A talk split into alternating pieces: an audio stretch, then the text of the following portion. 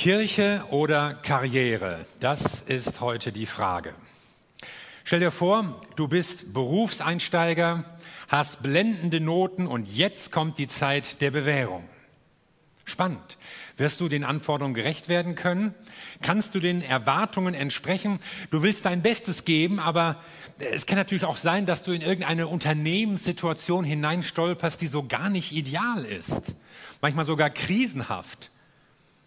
Dein neues Unternehmen steckt in Schwierigkeiten, weil die Umsätze zurückgehen, so wie bei TUI. Oder da gibt es irgendwelche Mauscheleien, wie das bei VW mal war. Oder es werden Prozesse geführt, wie bei Bayer wegen Monsanto. Oder was weiß ich, äh, dein Produkt ist unmodern geworden, wie bei Nokia. Und plötzlich fragst du dich, wo bin ich hier hereingeraten?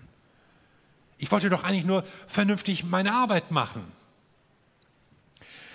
Und was auch immer du dir vorstellen kannst an blödem Berufseinstieg oder auch Jobwechsel, nichts wird so schlimm sein, was hier ein junger Mann erlebte, der nämlich einen neuen Job antrat bei der babylonischen Regierung Daniel. Und er startete dann mit großen Vorschlusslorbeeren und kam dort rein und wollte natürlich jetzt sich auch einbringen. Und dann findet er eines Tages ein Schreiben vor, so male ich mir das mal aus, keine Kündigung, nee, das wäre ja noch gut gewesen, sondern ein Todesurteil. Was ist das für ein Unternehmen, das Todesurteile ausspricht, sogar gegen die eigenen Mitarbeiter? Was ist da gelaufen? Was ist da passiert? Der Chef hatte geträumt, schlecht geträumt. Und er spürte sofort, dieser Traum hat eine besondere Bedeutung. Aber welche? Das herauszufinden war in Babylon ja eigentlich kein Problem. Schließlich war man in der Welthauptstadt der Astrologen, Wahrsager, Sterndeuter, Magier solche Fälle hat es schon öfter gegeben. Das war eigentlich eine Routineangelegenheit für die Gelehrten Babylons. Es gab sogar gewisse Traumdeutungskataloge. Da konnte man nachlesen, was bestimmte Träume zu bedeuten hatten. Ja, wenn du von einem Hahn träumst oder von einem Schiff oder irgendwas, das konnte man da eben nachforschen. Dir brauchte der Träumer nur den Traum zu erzählen und dann. Ja, aber was, wenn er dir den Traum nicht erzählte. In Daniel 2 steht, wenn ihr mir den Traum und seine Deutung nicht mitteilt, dann werdet ihr in Stücke gehauen und eure Häuser werden zu einem Misthaufen gemacht. Wenn ihr aber den Traum und seine Deutung kundtut, werdet ihr Geschenke, Gaben und große Ehre von mir empfangen. Darum tut mir den Traum und seine Deutung kund. So im O-Ton Nebukadnezar. Will er es nicht sagen? Hat er den Traum vergessen? Majestät, wie stellt ihr euch das vor? Vielleicht wollte er einfach keine routinierte Katalogantwort hören. Wollte jetzt mal wirklich echte Prophetie hören. Und Nebukadnezar konnte sehr impulsiv sein. Zu Ende gedacht war das nicht. Die Gelegenheit würde schon bald kommen, wo er seine Gelehrten wieder brauchen würde in vielen Situationen dieses großen Reiches. Aber erstmal ist der König sauer. Diese nichtsnutzigen Ältesten, weg mit ihnen, weg mit allen. Ich kann die nicht mehr hören, nicht mehr sehen, diese Gelehrten. Und da sitzt er nun, Daniel. Nach dem Schock der Verschleppung hatte er eine Chance auf einen Neuanfang bekommen. Alles schön. Dann gab es die Schwierigkeiten am Anfang seiner, seiner Studienzeit und das hat er auch irgendwie überstanden. Und jetzt steigt er hier in den Beruf ein und sowas. Tja, Daniel, da hast du jetzt Pech gehabt. Warum arbeitest du auch für einen jähzornigen, aufbrausenden, heidnischen König? Warum arbeitest du für ein Unternehmen, das Völker unterjocht, Länder verheert, Städte brandschatzt, Dörfer plündert? Für wen darf man eigentlich arbeiten? Darf man in einem Supermarkt arbeiten, der auch Tabak verkauft? Darf man bei einer Autofabrik arbeiten, die auch Militärfahrzeuge herstellt? Darf man in einem Krankenhaus arbeiten, wo auch Abtreibungen vorgenommen werden? Und das bringt uns zu dieser Grundfrage, wie stehen wir als Christen eigentlich zu Staat und Wirtschaft, zu Gesellschaft und Kultur? Die Spannung zwischen diesen beiden Welten ist ja manchmal mit Händen zu greifen, damals wie heute. Wie sollen wir uns da positionieren? Christen haben dazu im Laufe der Zeit sehr unterschiedliche Positionen bezogen. Im Ersten Testament lebten die Gläubigen ja in einem eigentlich israelitischen Staatswesen, da sollten sich ja alle an die Gebote Gottes halten, da war das zunächst mal nicht so dramatisch. Im Neuen sieht es schon anders aus. Da haben wir zwar eine durchaus positive Stimmung, die so bei Lukas, bei Paulus auch gegenüber dem römischen Reich rüberkommt, aber vielleicht nach den ersten Verfolgungen geht die Gemeinde eher auf kritische Distanz. Dem Dienst in diesem Staat sind Grenzen gesetzt. Man konnte hier nicht ohne weiteres als Beamter, als Soldat, als Richter, als Magistrat arbeiten, denn es gab ja keine Trennung von Kirche und Staat. Und wenn man dann ein öffentliches Amt wahrgenommen hat, dann sah man sich unweigerlich in irgendwelche Götzendienstaktionen reingezogen. Ein städtischer Beamter musste den Willen der Götter in Erfahrung bringen. Das gehörte dazu. Er musste Opfer bringen für gutes Gelingen oder sonstige Dinge tun, alle möglichen Weihehandlungen tun, Spiele einweihen und sowas. Er konnte sich dem gar nicht entziehen. Und so wuchs in den Gemeinden schnell die Überzeugung, da können wir nicht mitmachen. Diese Berufe kommen für uns nicht mehr in Frage. Ich will mal versuchen zusammenzufassen, ein bisschen schematisch, wie Menschen, wie Christen im Laufe der Jahrhunderte dieses Verhältnis von Christen zur Kultur oder zum Staat definiert haben. Da gibt es zunächst mal so diese Gruppe, die eine Gegenkultur vertreten. Die Gemeinde ist die Alternative zur Welt. Sie ist eine Kontrastgesellschaft. Christus wirkt in der Gemeinde, aber nicht in der Welt. Und weil das so ist, müssen wir die Leute einladen, aus der Welt hineinzukommen in die Gemeinde. Die sollen gerettet werden, so das Bild des Rettungsbootes spielt eine Rolle. Man wird herausgerettet aus der Welt. Das Problem ist natürlich, dass damit oft eine sehr pessimistische Sicht einhergeht. Diese Welt ist nicht mehr zu retten, diese Welt ist überall böse. Da gibt es ein zweites Modell, das ich mal Relevanzmodell nennen möchte. Da geht es um ein positives Verhältnis zwischen Christsein und Kultur. Die Kultur soll christlich geprägt werden. Gott ist auch in der Kultur am Werk. Es gibt so dieses Stichwort Missio Dei, das heißt die Mission Gottes. Gott hat eine Mission, etwas, was er in der Welt tut. Und wenn das gut ist, dann machen wir natürlich da auch mit. Also beispielsweise sagen so Leute aus der Befreiungstheologie, wo irgendwo Leute aufstehen für Menschenrechte, für äh, die Abschaffung von Unterdrückung oder Ausbeutung oder Kolonialismus oder so, da ist Gott am Werk und da soll die Gemeinde natürlich auch mitwirken und das unterstützen. Das Problem ist so ein bisschen, dass der Unterschied zwischen Gemeinde und Welt mehr oder weniger verschwimmt, dass man in der Gefahr steht, sich anzupassen an die Kultur und vielleicht mehr gesellschaftliches Engagement zu zeigen als evangelistisches. Wir wollen die Welt verändern, aber nicht unbedingt die Leute retten. Dann gibt es ein drittes Modell, ich nenne es äh, Transformationsmodell. Hier ist das Ziel eine christliche Gesellschaft. Die Gesetze und Regeln richten sich nach der Bibel. Das Stichwort eines Gottesstaates könnte man nennen. Ja, der Kirchenvater Augustinus hat ein berühmtes Buch, ein sehr prägendes Buch geschrieben, Der Gottesstaat.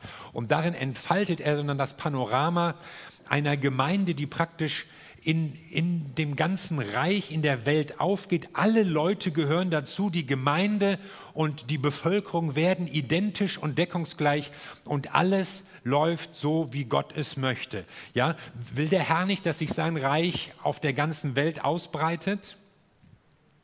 Aber das Risiko ist da natürlich, dass man die Gemeinde etwas vernachlässigt und möglicherweise auch anderen Leuten seine Weltanschauung aufdrückt, geradezu triumphalistisch und auch die Gefahren übersieht, die mit der Macht zu tun haben, denn Macht ist auch für Christen manchmal verführerisch.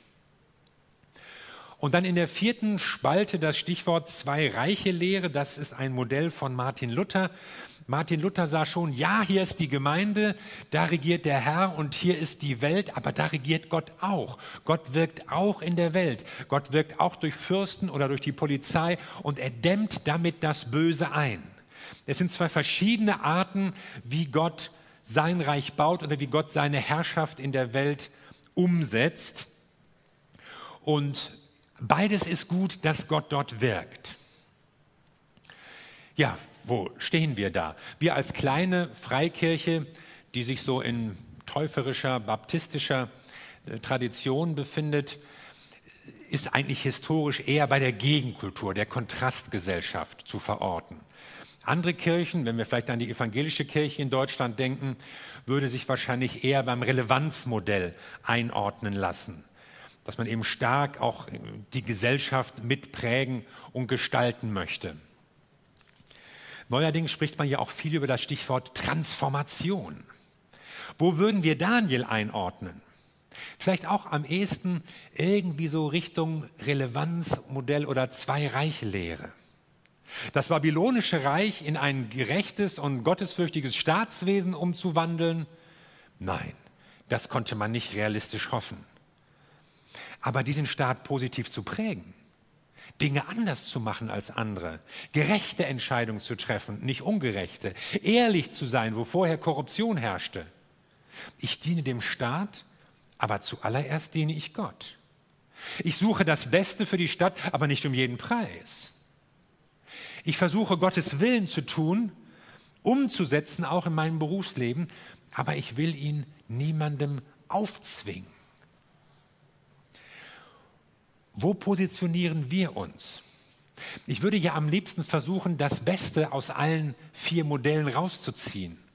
Wenn ich an das Transformationsmodell denke, dann ist mir klar, wir können diese Welt gestalten. Gott liebt sie. Sie ist ihm wichtig. Wir geben diese Welt nicht auf, weil Gott sie nicht aufgegeben hat. Wir können Dinge verändern. Das haben sie auch schon getan als Christen.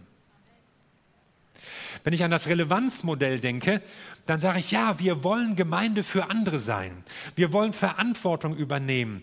Wir wollen prägen und gestalten und Menschen dienen. Das ist gut. Relevant sein.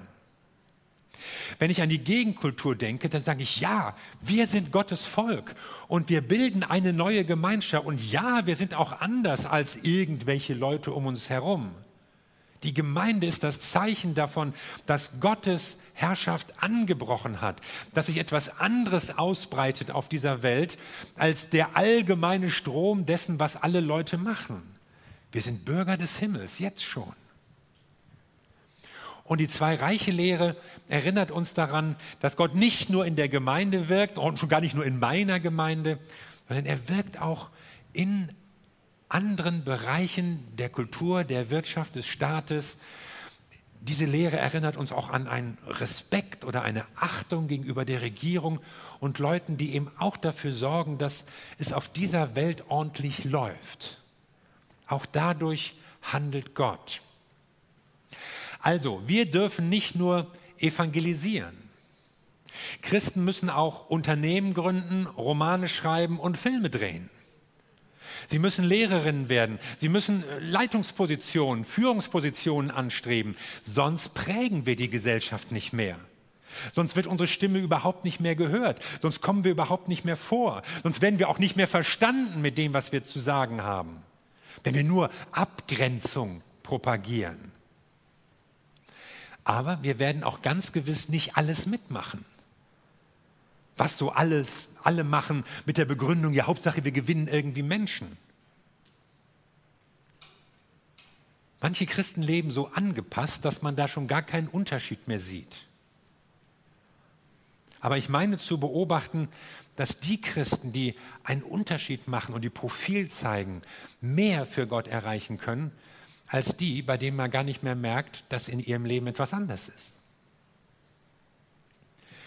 Daniel nahm sich vor, ein anderes Leben zu führen als die Leute um ihn herum.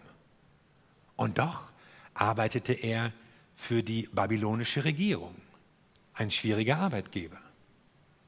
Daniel nahm sich etwas vor. Nehmen wir uns was vor oder machen wir uns was vor? Man kann sich auch was vormachen. Aber gerade deswegen, weil Daniel sich was vormachte, weil er Nein sagte an bestimmten Dingen, weil er nicht alles mitgemacht hat, deshalb wurde er so wertvoll. Und zwar nicht nur für Gott, sondern auch für sein Unternehmen, für die babylonische Regierung.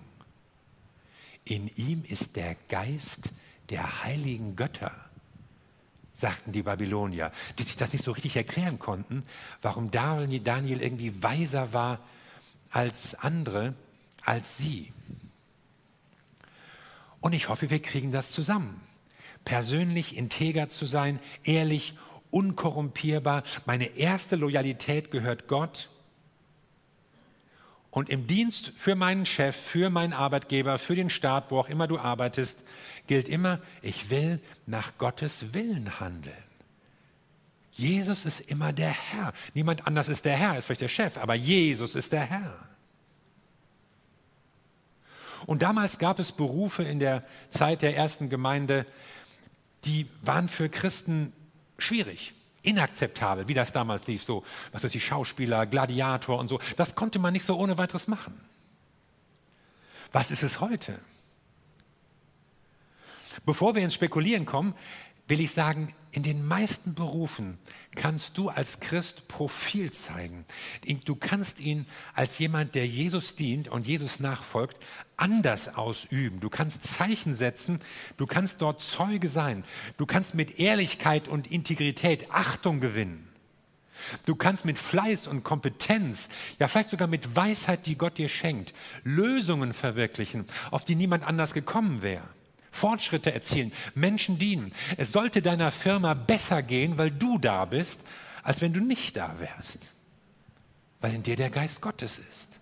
Und weil du etwas mitbringst an diesen Arbeitsplatz, was andere so ohne weiteres nicht haben. Wie ging das mit Daniel aus? Das Todesurteil stand ja noch im Raum. Daniel gelingt es, eine Galgenfrist buchstäblich zu erringen. Und in dieser Zeit betet er mit seinen Freunden, drei Freunde, die auch Gott dienten. Und Gott schenkt ihm diesen Traum, nicht nur die Deutung. Er lässt ihn träumen, was auch König Nebukadnezar geträumt hat. Und so schaut mal, wie Daniel aus dieser Krise rauskommt.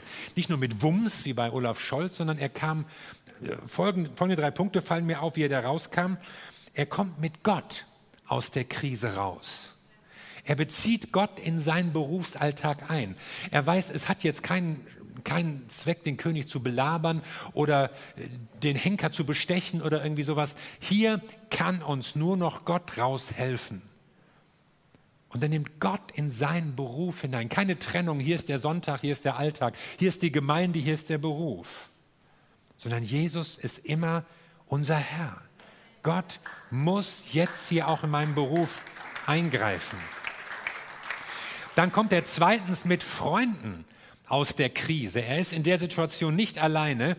Er nimmt die anderen, die waren ja, waren ja auch davon betroffen, nimmt sie zu sich, sie beten gemeinsam zu Gott.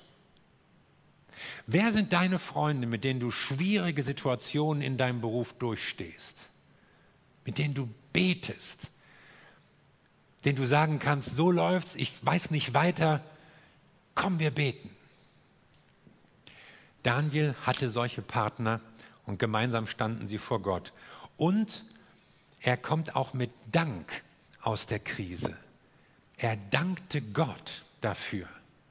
Daniel trat nicht vor dem König auf und sagt, ha, ich hab's. Deine Gelehrten kannst du vergessen. Sondern er sagte, was ich jetzt sage, sage ich nicht, weil ich weiser bin als alle anderen. Aber es gibt einen Gott im Himmel. Und der möchte, dass du, Nebukadnezar, Folgendes erfährst. Und so spricht er über diesen Traum, spricht über die Deutung und gibt dabei Gott die Ehre.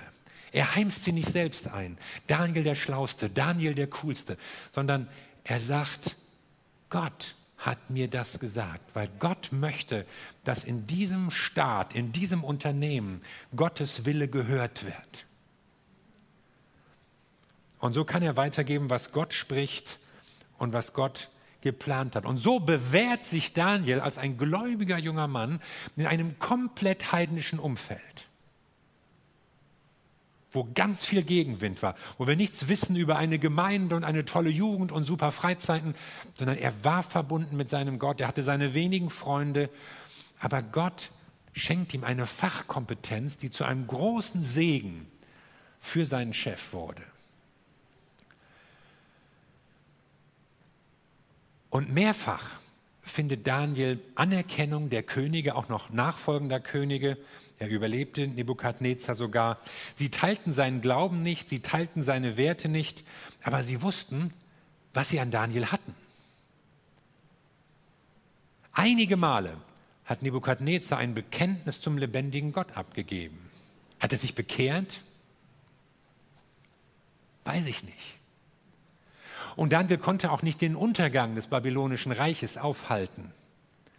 Aber dass Babylonien für tausend Jahre ein Zentrum für jüdisches Glaubensleben und Gelehrsamkeit war, das hat bestimmt auch mit ihm zu tun. Manche sagen ja sogar, die Magier aus dem Osten, die zu der Geburt von Jesu kamen, die standen bestimmt in der Tradition von Daniel und, und eben Leuten, die in seinem Sinne dort gelehrt und geforscht und geglaubt haben auch.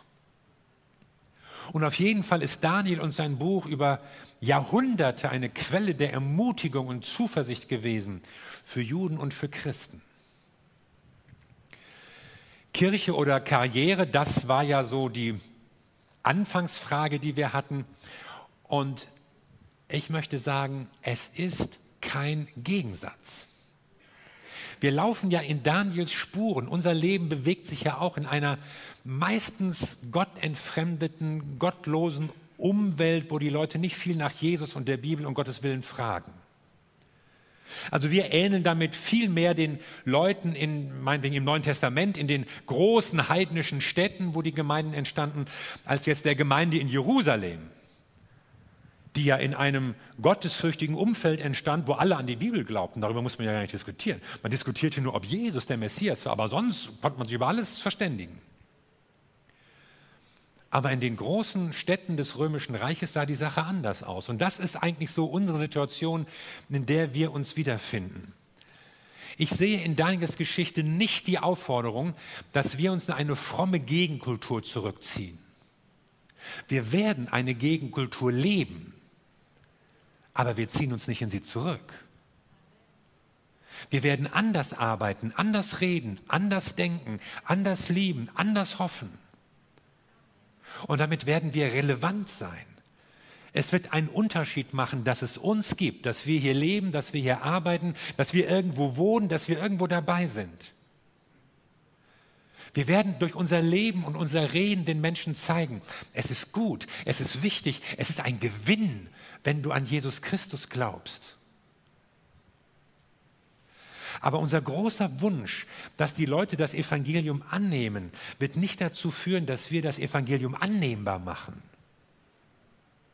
Standards runterschrauben, damit die Leute irgendwann sagen, wenn das so wenn es nur das ist, dann kann ich auch Christ werden. Nein, wir werden Profil zeigen und auch deutlich machen, das Evangelium ruft zu einem veränderten Leben. Und so werden wir unsere Umgebung verändern. Wir werden sie prägen, wir werden sie transformieren zum Guten, ohne der Illusion eines christlichen Staates nachzuhängen, wo alle Dinge so laufen, wie irgendwelche biblischen Gebote das sagen. Und bei all dem, was wir tun, bei all dem, was wir arbeiten, bei all dem, was wir handeln, werden wir wissen, Gott baut sein Reich durch uns. Es sind nicht wir, die schlauer sind, sondern Gott hat gesagt, ich will meine Gemeinde bauen und ich will mein Reich ausbreiten. Und er tut es durch uns. Er tut es durch Menschen. Und bei allem, was wir einbringen und bei allen Fortschritten, über die wir uns freuen, aber vielleicht auch bei allen Niederlagen, die wir manchmal auch erleben, werden wir wissen, einmal wird Jesus höchstpersönlich und selbst erscheinen und sein Reich auf dieser Welt zur Vollendung bringen. Und wir sind jetzt schon dabei und wir dürfen uns jetzt schon dafür einsetzen. Amen.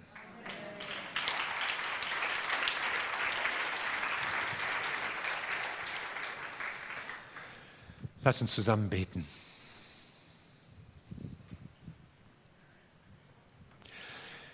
Wir danken dir, Jesus Christus, dass du mit uns deine Pläne verfolgst in dieser Welt. Wir sind wichtig für dich, die Welt ist wichtig für dich, die Menschen sind wichtig für dich. Und du kennst uns und du kennst unsere Umgebung. Und wir sehen in deinem Wort, wie du Menschen gebraucht hast in einer gottlosen, unmoralischen, schlimmen Umgebung, um etwas Gutes zu bewirken. Und das möchte ich beten für uns, für jeden von uns, für jeden, der irgendwo arbeitet und studiert und zur Schule geht und wohnt und sich mit einbringt. Du willst uns dort zum Segen setzen.